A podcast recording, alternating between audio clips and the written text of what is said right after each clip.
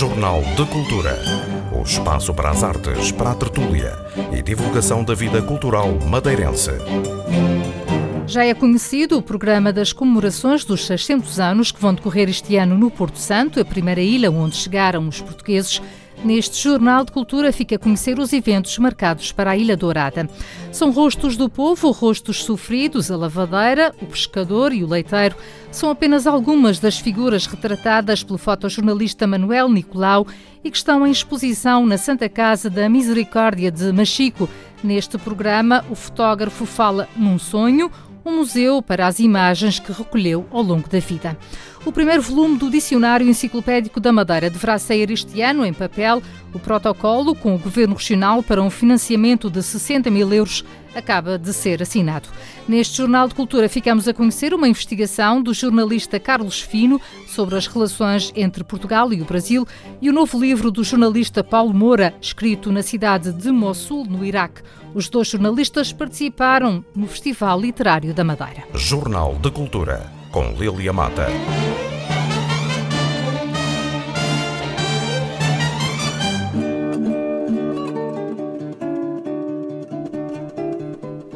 Promover a região do ponto de vista histórico e cultural, com o envolvimento de toda a sociedade e com projeção ao nível internacional, é o principal objetivo das comemorações dos 600 anos da descoberta do Porto Santo e da Madeira os seis séculos de história do arquipélago que já começaram a ser comemorados em Lisboa.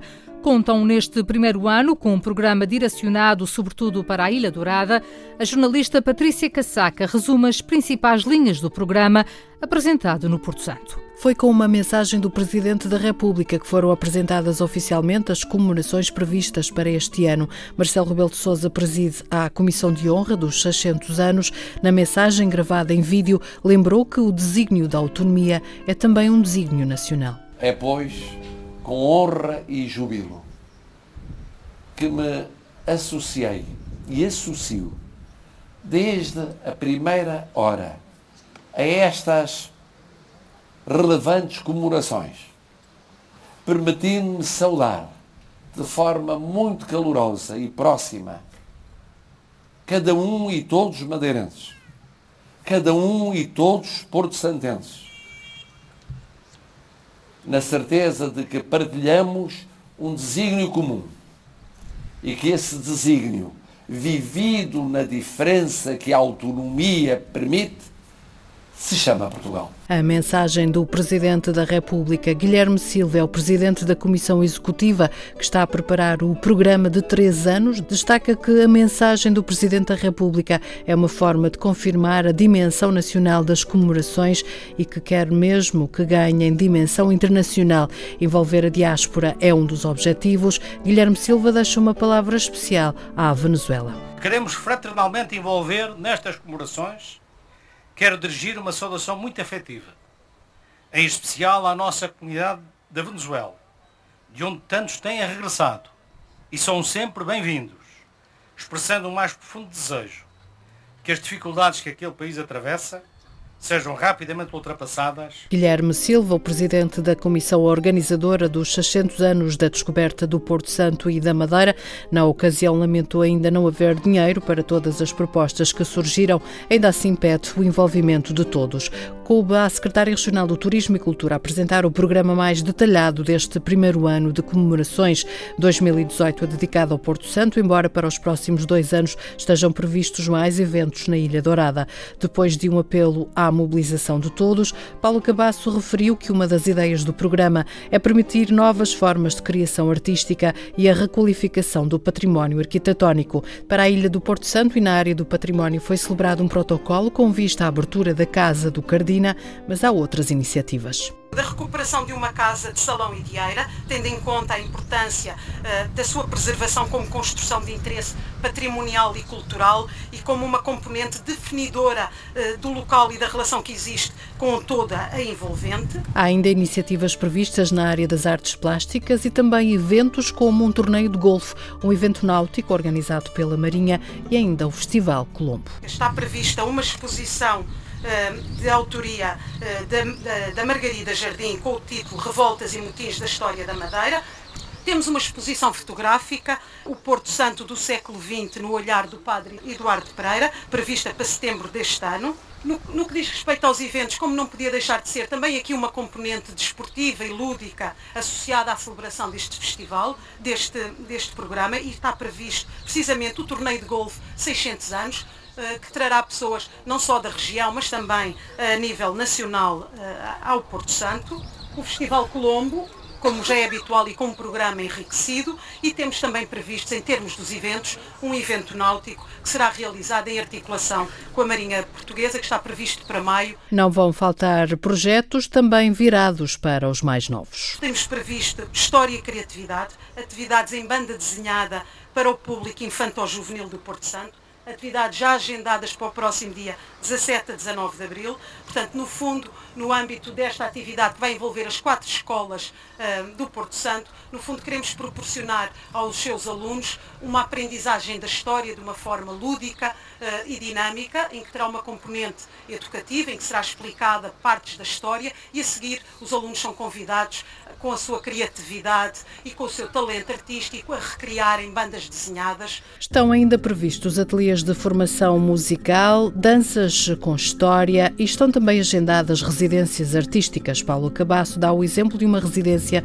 que acontece já em abril com caráter internacional. Com a, a coreógrafa La Ribot, no âmbito de uma coprodução com a companhia de dança Dançando com a Diferença. Portanto, a coreógrafa vai se inspirar na ilha do Porto Santo para uh, elaborar também a sua, a sua componente coreográfica. O projeto chama-se Happy Island uh, e vai precisamente, é um projeto com caráter internacional. Portanto, vai haver uma antestreia na Madeira e vai percorrer a Europa levando, através da coreografia, a, a, a Madeira consigo. Paula Cabasso explica ainda quais as publicações previstas no âmbito deste extenso programa. Temos previsto o lançamento de quatro obras específicas eh, dedicadas à temática do Porto Santo, nomeadamente a história do Porto Santo, da parte do, produzida pelo professor Alberto Vieira, o redescobrimento e o reconhecimento da Madeira e do Porto Santo, também eh, da autoria eh, do professor Alberto Vieira, temos uma edição de Tens Saudades Minhas, um volume de cerca de 200 páginas, fruto da recolha uh, de Graça Alves, e também um, das Ilhas, a primeira, representações literárias do Porto Santo, de Graça Alves e de Cláudia Faria. Os eventos este ano concentram sobretudo na Ilha Dourada. As comemorações dos 600 anos acontecem até 2020. Promover a região do ponto de vista histórico e cultural e internacionalizar essa promoção envolvendo todos são os principais objetivos da comissão organizadora. Jornal de Cultura.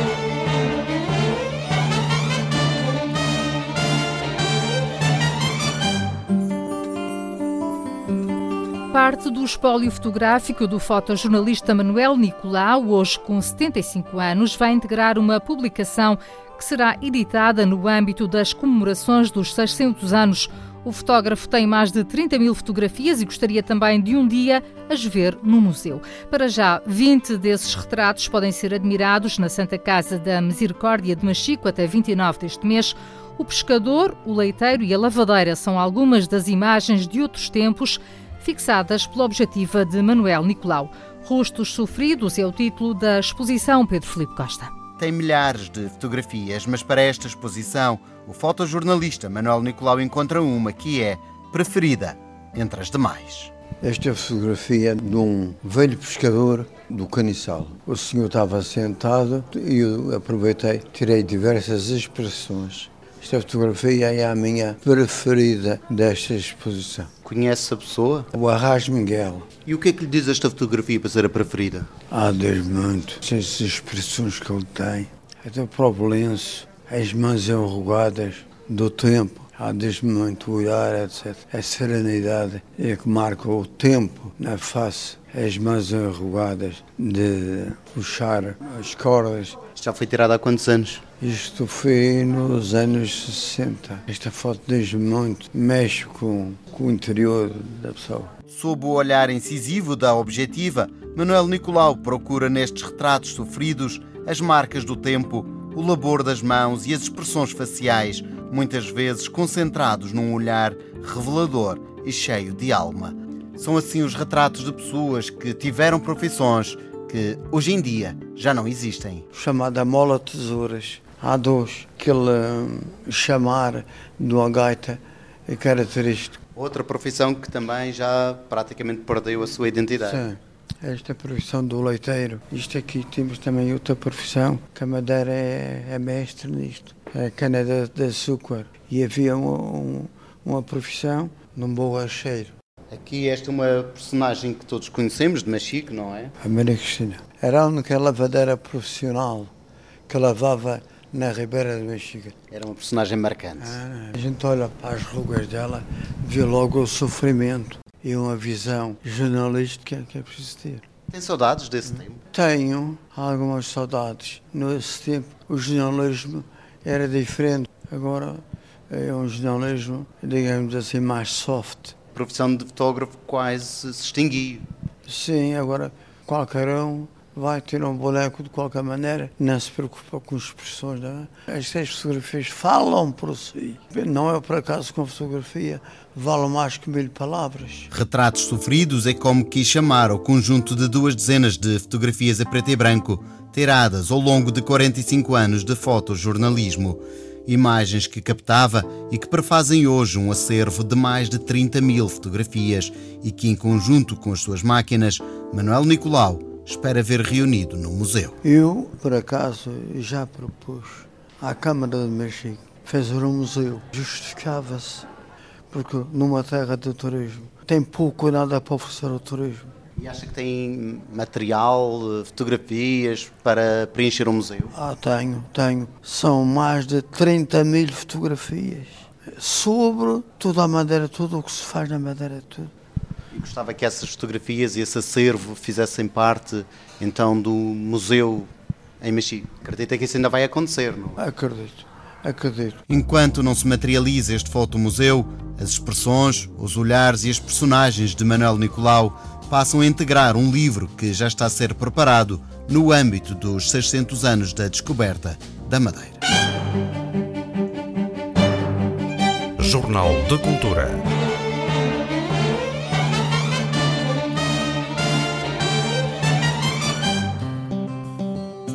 Primeiro volume do grande dicionário enciclopédico da Madeira deverá ser lançado até o final do ano. O protocolo, que vai permitir a publicação, acaba de ser assinado entre o Governo Regional e o CLEPUL, o Centro de Línguas e Literaturas Lusófonas e Europeias.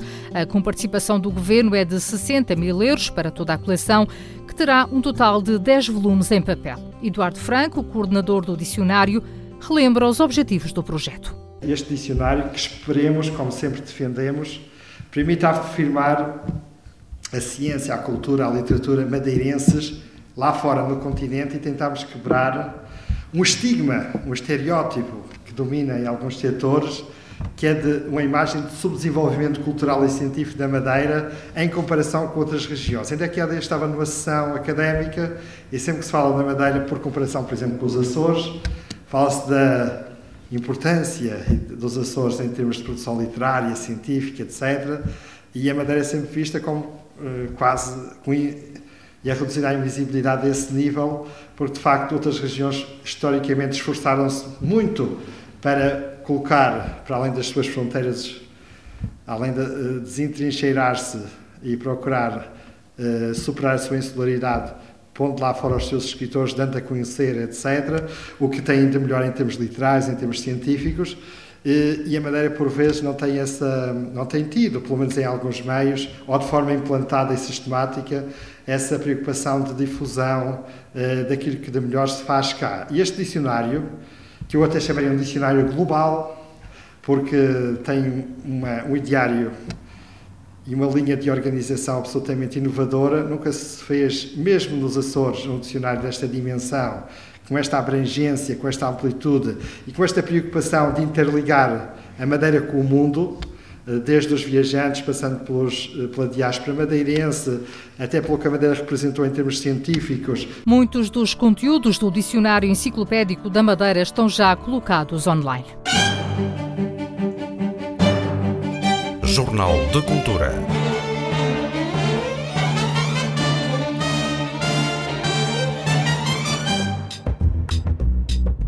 Na sua nona edição, em 2019, vai acontecer a primeira saída para o estrangeiro do Festival Literário da Madeira.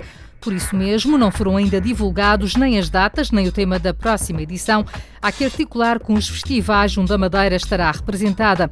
A ideia, explica Francesco Valentini, é divulgar lá fora os autores madeirenses. O balanço à edição deste ano é bastante positivo. O desafio de ter eh, internacionalizado o festival através eh, convite a vários autores internacionais resultou, porque tivemos de facto eh, as mesas eh, um fluxo de público maior que um ano, nos anos anteriores, ok? É claro que isto nós, digamos, deixa com maior responsabilidade pelo futuro. O próximo ano a organização do festival vai ser também feita numa forma ainda eh, maior, no sentido que estamos já basicamente a ter eh, coligações de relacionamento com outras entidades organizadoras de festival a nível europeu, italianas, eh, irlandesas, francesas, e portanto a partir daí vamos tentar exportar o Festival Literário da Madeira fora. portanto, vamos ter um evento aqui, como sempre, mas também um evento lá para fora. Eh, acho que este é muito bom pela literatura portuguesa e também para Madeira, que, digamos, vai se instalar eh, como uma sede do roteiro literário internacional. Quando é que será essa ida ao estrangeiro e onde? Eh, digamos, eh, ainda não está completamente planificado, mas de facto temos eh, na Itália é Salerno, na Irlanda, na França e também na Espanha, em Santiago de Compostela. Estamos a tentar agora de arranjar sítios, porque digamos é um plano a longo prazo, não é? é? não é tudo no próximo ano. É, cada ano vamos ter é, o evento nosso aqui na Madeira, mais um evento por fora. portanto, de facto, esta, digamos, internacionalização está a atingir o próprio objetivo. Essa primeira saída será depois do festival do próximo ano claro. ou antes? Só depois do próximo ano, porque vamos ainda ter o 2018 com, digamos, com todo o tempo necessário para organizar, evidentemente, os vários eventos, ok? E já há tema para o próximo ano e datas? Não, propriamente por esta razão, é, digamos, para não criar redundância nos vários outros festivais com os quais vamos ter parceria e gemelagem, é, os temas vai ser, de facto, divulgado é, nos próximos meses. Temos três escolhas, mas, de facto, digamos, não podemos correr o risco da redundância com outros festivais parceiros. Uh, este festival, com tantos autores internacionais, foi um festival que teve um orçamento maior. Teve um orçamento maior, eh, teve de facto um apoio maior. Eh, estamos a falar de um orçamento que ronda a volta de 60, 80 mil euros, com sempre a mesma variável. Não todo foi apoiado pelas autoridades públicas, mas boa parte foi. É, o nosso objetivo, desde quando começamos a criar o Festival Literário da Madeira, foi tornar o festival eh, sustentável do ponto de vista económico, é, com, parceria com parcerias públicos-privadas. É, digamos que até agora o objetivo está a ser atingido com dificuldade, com dificuldade, porque como, como é evidente, é, digamos, organizar um festival a nível internacional tem mais custos. Os autores devem vir dos estrangeiros, custos de aviões, etc, etc. Mas é, estamos a ver de cada ano, é, em forma reforçada, uma uma colaboração enorme da parte das autoridades públicas locais, a Câmara Municipal, o Governo, o pessoal do teatro, a DRAC, todas as autoridades locais estão a nos acompanhar nisso. Para além dos apoios do Governo Regional e da Câmara do Funchal, a organização vai tentar obter apoios comunitários para o Festival Literário da Madeira. Em relação ao tema do próximo festival, para já, Francesco Valentini apenas diz que será atípico, mais distante da literatura, mais perto das tecnologias. Jornal de Cultura.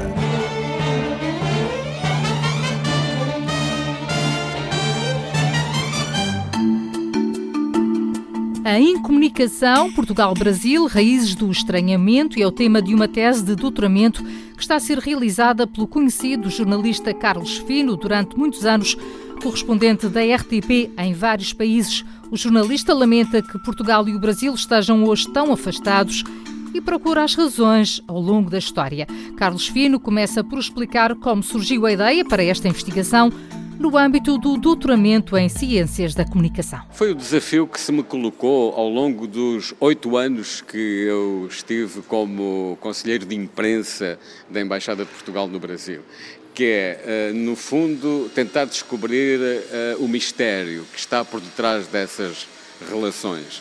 Porquê mistério? Porque tem dois aspectos. Por um lado, tem uh, o aspecto da ligação, da proximidade, de, como às vezes lembra-me até dois amantes que se separaram e que, de, e que de repente se encontram. Tem até uma canção brasileira assim: Olá, como está? Como vai? Que é dois amantes que se antigos que se encontram num semáforo enquanto as, as, luzes não mudam, eles trocam ali opiniões e lembram-se dos velhos tempos. E com Portugal acontece um pouco isso. Há, assim, há uma espécie de, uh, de movimento que nos impulsiona de um lado e do outro para a aproximação, mas essa aproximação raramente acontece, ou acontece muito pontualmente e nunca chega a acontecer na medida em que devia acontecer e em que podia acontecer. Então, uh, tem as duas coisas, tem esse sentido de aproximação, é uma espécie de tropismo que nos aproxima mutuamente, e por outro lado tem um, um aspecto de rejeição, uh, de preconceito, de uh, os portugueses acharem que os brasileiros são isto ou são aquilo, e os brasileiros acharem que os portugueses são isto ou são aquilo, e portanto de rejeição, de não aproximação.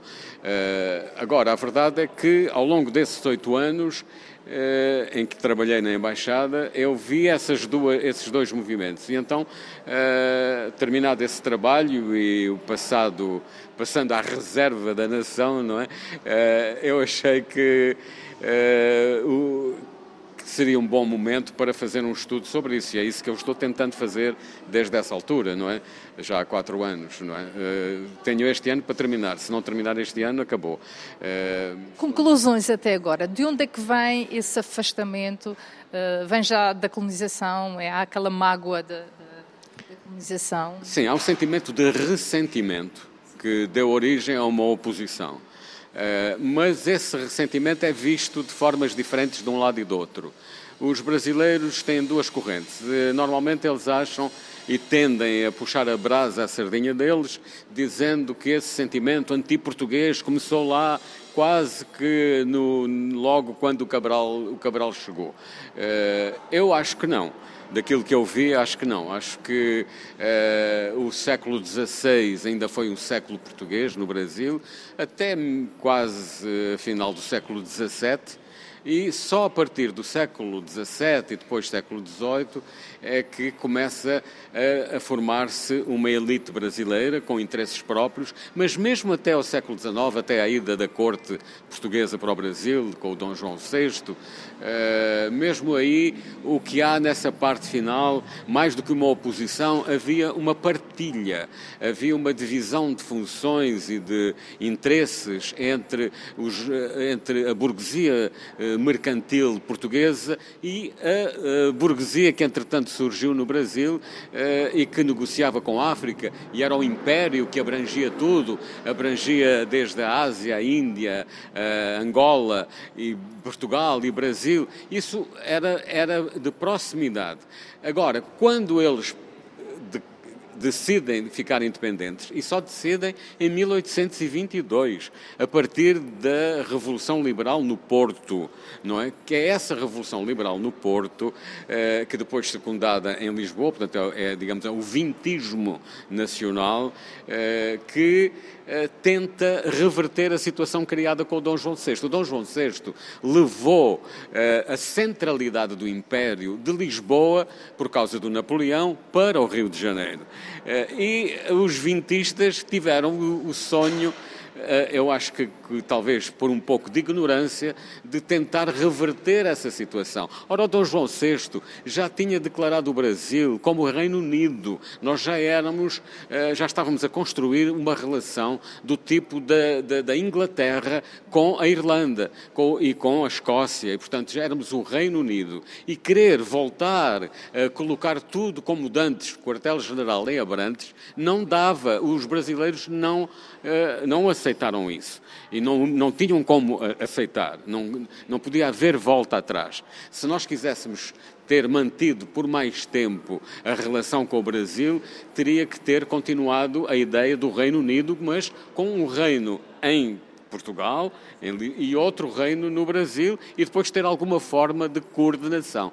Esse foi o erro dos liberais portugueses. E com, esse, com isso perdemos o Brasil. Se fosse nos Estados Unidos, eh, os Estados Unidos ainda hoje escreveriam quem perdeu o Brasil.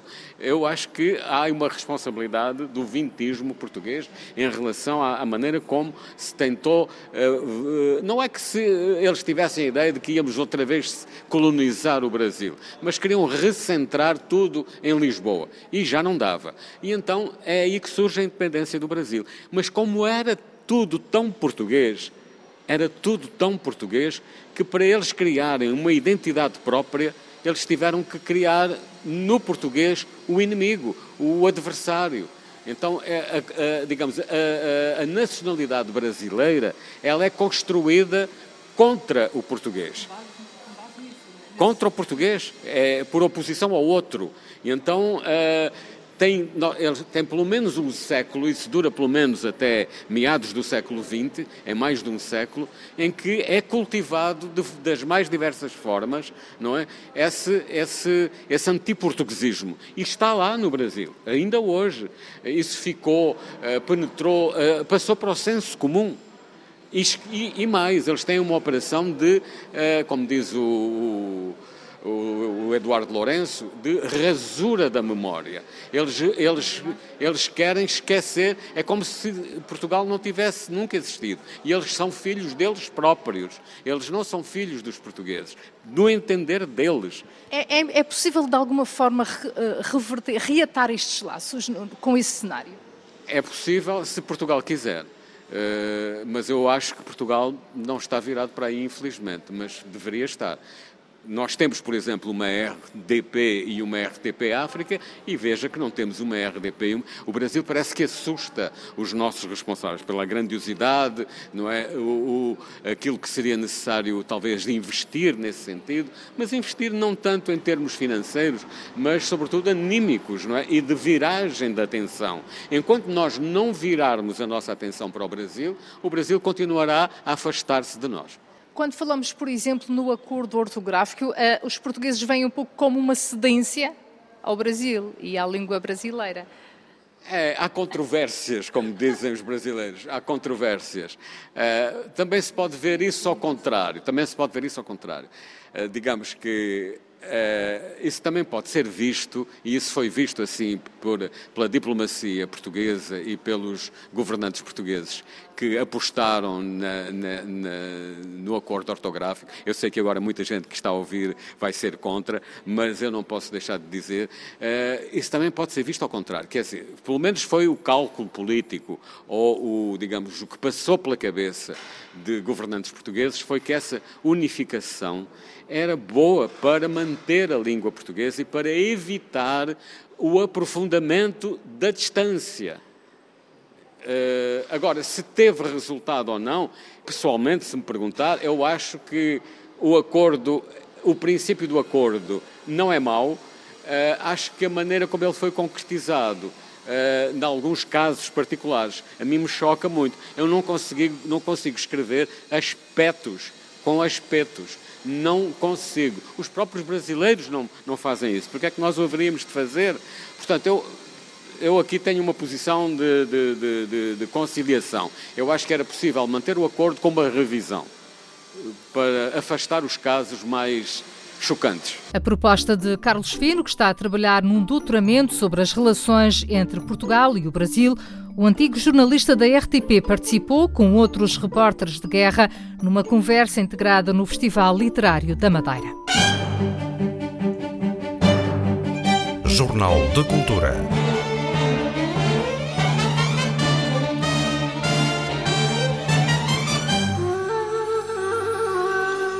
Uma casa em Mossul, os últimos dias do Estado Islâmico, é o título de um novo livro que o jornalista Paulo Moura vai lançar em maio.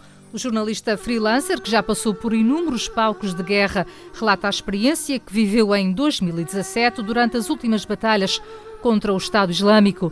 Nesta cidade iraquiana, o jornalista viveu os piores momentos da guerra e foi aí mesmo que escreveu o seu décimo livro. É um pouco um, relato escrito lá em Mossul, porque eu fui em, em junho, julho de, de, do ano passado, 2017, um, fui para o Iraque e, e na fronteira Síria e na Turquia, portanto fiz várias viagens à região e acabei depois por me instalar mesmo em Mossul Ocidental, numa casa, uh, enquanto estavam a decorrer as últimas batalhas mesmo da, da coligação e das forças iraquianas contra o Estado Islâmico. Foi o período mais terrível, pior da guerra, né? foi um período em que eles já não queriam jornalistas, em que as ordens que havia para os, os militares era, o que, se, os militares costumam dizer, não fazer reféns, ou seja, que significa isto? Matar toda a gente, né? e portanto era matar, incluindo uh, os suspeitos de serem pertencentes ao Estado Islâmico, suas famílias, mulheres, crianças, tudo. E eu estive lá a viver portanto, numa casa em Mossul Ocidental durante este período.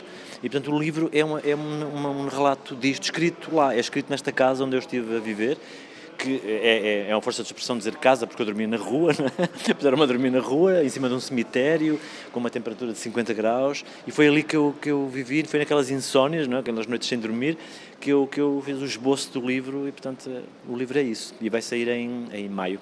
Quando diz que o colocaram nessa casa, eh, como é que chegou a essa casa? Quem é que decidiu que era para essa casa que... Isso é uma pergunta interessante, porque de facto isso é que é o, o, o, difícil, é conseguir chegar a um sítio, ou seja, isto é uma zona e numa altura em que não não, jornalistas não podiam entrar, portanto as próprias forças internacionais estavam, tinham ordens para não deixar entrar jornalistas, porque estava em curso esta operação de limpeza final, uh, e eu consegui entrar porque, porque conheci um rapaz iraquiano que vivia lá, e conheci-o em Mosul Oriental, e acabei por combinar com ele ir lá ter, ele, ele levou-me para a casa dele, portanto isto é casa, a quinta do pai dele, onde eu pude ficar a viver, Uh, fugindo de toda, ou seja, só isto era possível porque eu, com o meu aspecto físico, passo um bocado por, por iraquiano e, portanto, andava com ele e com os amigos e no, nos checkpoints e em todo lado os militares não me reconheciam como estrangeiro. Isto depois de uma série de instruções deles, em que eu não podia usar aquele casaco, nem usar aquela mochila, tive que pôr uma alimentar para, para, para, passar despercebido entre a população local.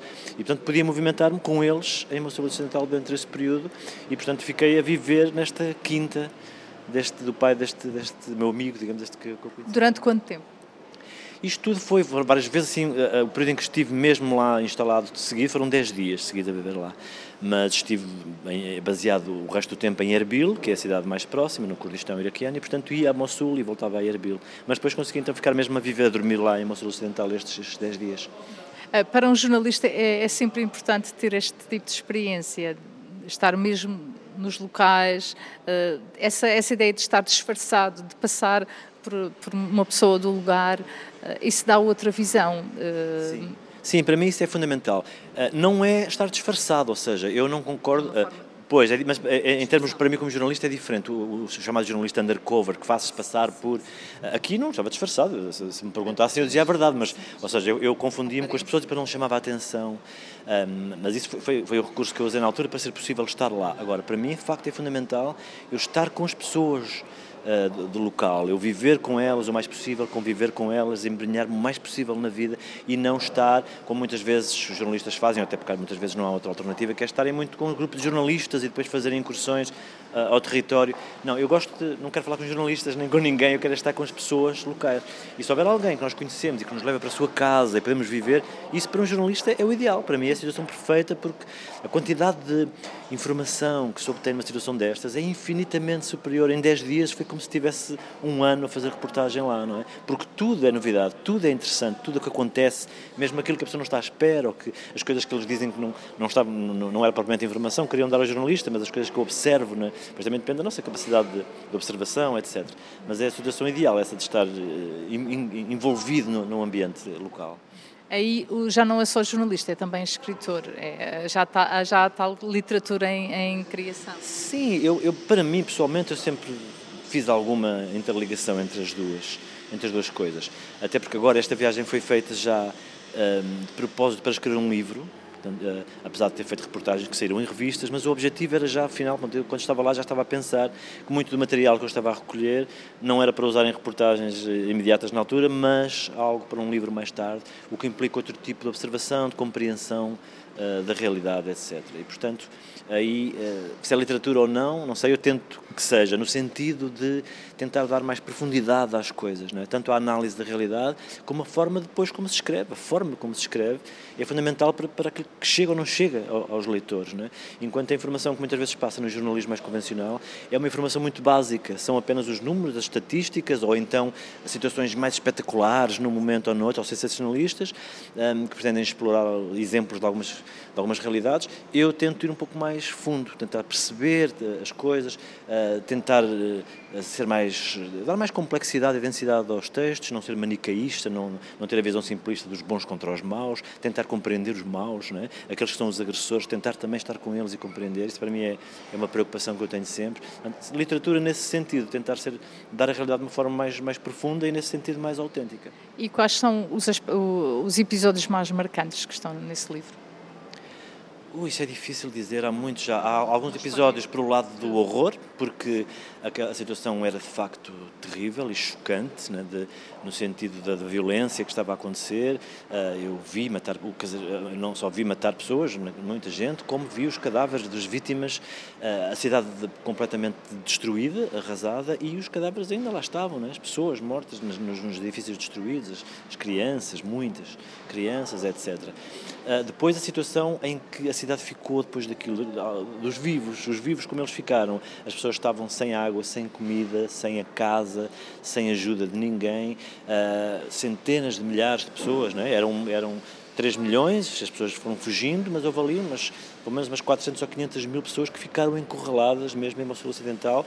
E não só viveram a guerra toda, como depois continuaram lá e são vítimas daquela situação ainda hoje, e entre as quais havia as, as, práticas do Estado Islâmico deixaram depois essa herança, havia escravos, né? eles, eles voltaram a, a instituir esta, esta prática ancestral do Islão da, da escravatura, portanto havia muitos escravos, mulheres e azidis e crianças, que coisa que ainda hoje existe. Há famílias que têm crianças que foram compradas ou oferecidas e que continuam com elas, crianças yazidis que não sabem de onde vieram, que não as devolveram. Há toda uma série de situações que que se vão prolongar pelo futuro, não é? Uh, e depois há o problema das, das vinganças. As pessoas agora querem vingar-se naqueles que lhes fizeram mal, não é? E estão dispostos a isso nos próximos anos.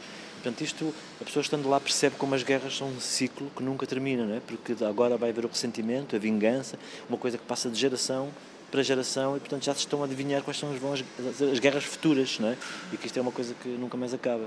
Às vezes é isso que mais choca, é, é a compreensão desta realidade, do que propriamente as imagens da morte ou, ou, e que a pessoa a isso vai se habituando. Não é? Relatos de quem viveu a guerra por dentro, Paulo Moura foi um dos participantes na oitava edição do Festival Literário da Madeira. Jornal de Cultura.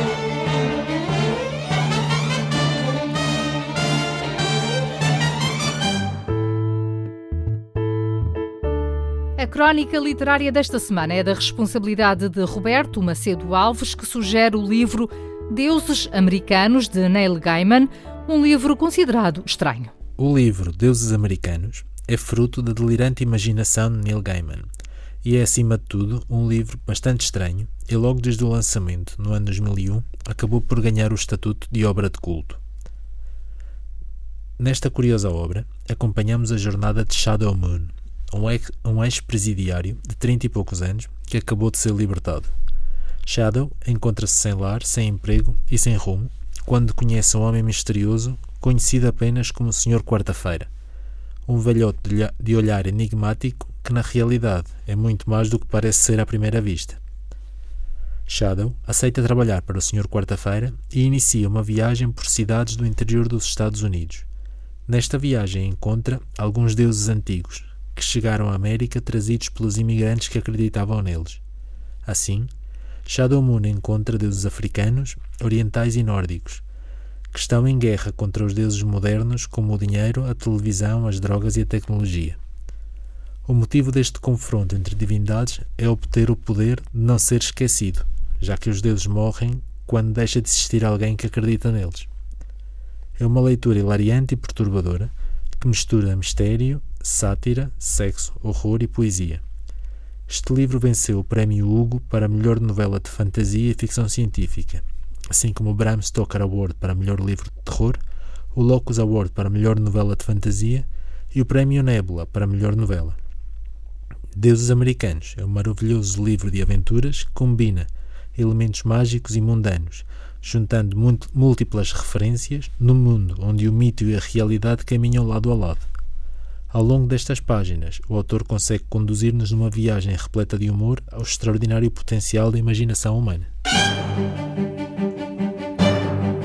Jornal de Cultura.